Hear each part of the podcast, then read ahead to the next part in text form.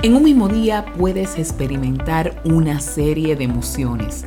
Unas van, otras vienen y algunas se quedan por mucho tiempo.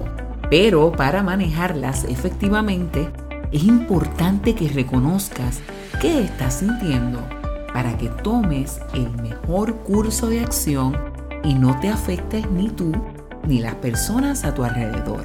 La base de ello es el autoconocimiento emocional y en esta enseñanza te ayudaré a percatarte qué sentimientos estás experimentando. Soy tu consejera psicoeducativa, doctora Villamil, y te doy la bienvenida a este episodio titulado Reconoce qué sientes. El conocimiento es un arma muy valiosa. Contar con información precisa nos ayuda a tomar mejores decisiones. El conocimiento es vital para tener un mayor dominio de tus emociones y es la primera fase de la inteligencia emocional. Lo primero que quiero que internalices es que las emociones no son malas. No consideres las emociones como tus enemigas, porque como ser humano es normal que reacciones y respondas a lo que te sucede. Además, una parte de nuestro cerebro se encarga de nuestras respuestas emocionales. Las emociones no son el problema, sino la manera como las manejamos. Si tiendes a reaccionar la mayor parte del tiempo, si las emociones negativas siempre están presentes en tu vida, o si te estacionaste en una emoción y esta forma parte de tu personalidad, debes ir desarrollando poco a poco la inteligencia emocional para combatir estos sentimientos negativos es necesario el esfuerzo y la disciplina. No es fácil, puede que tengas hasta recaídas, pero si eres constante, verás que te sentirás mucho mejor. Para lograr un autoconocimiento emocional, debes hacer una pausa y preguntarte qué estás sintiendo. ¿Es coraje, alegría, tristeza o miedo?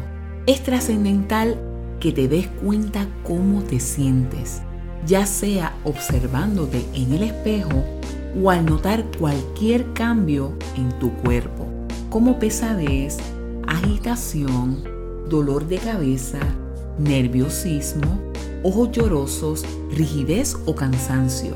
El cuerpo habla.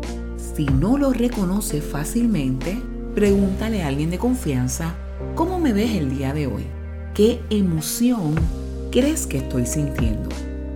Detente por un momento para que pienses y expliques en tus propias palabras lo que estás sintiendo. Conocer te ayudará a responder apropiadamente y a no reaccionar impulsivamente. Este autoconocimiento emocional te servirá para identificar tus emociones y que de este modo encuentres la estrategia o aquellas estrategias más apropiadas para canalizar lo que estás sintiendo. En Efesios 4:26 dice, airaos pero no pequéis, no se ponga el sol sobre vuestro enojo.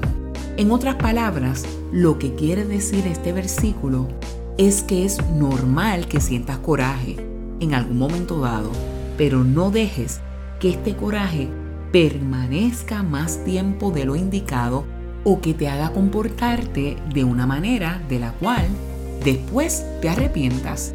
Por lo tanto, deseo que independientemente de la emoción que experimentes, no permitas que ésta te haga sufrir.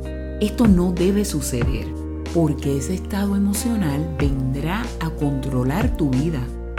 Quiero recalcarte que así como en el cerebro hay una parte que se encarga de las emociones, también posee un hemisferio racional.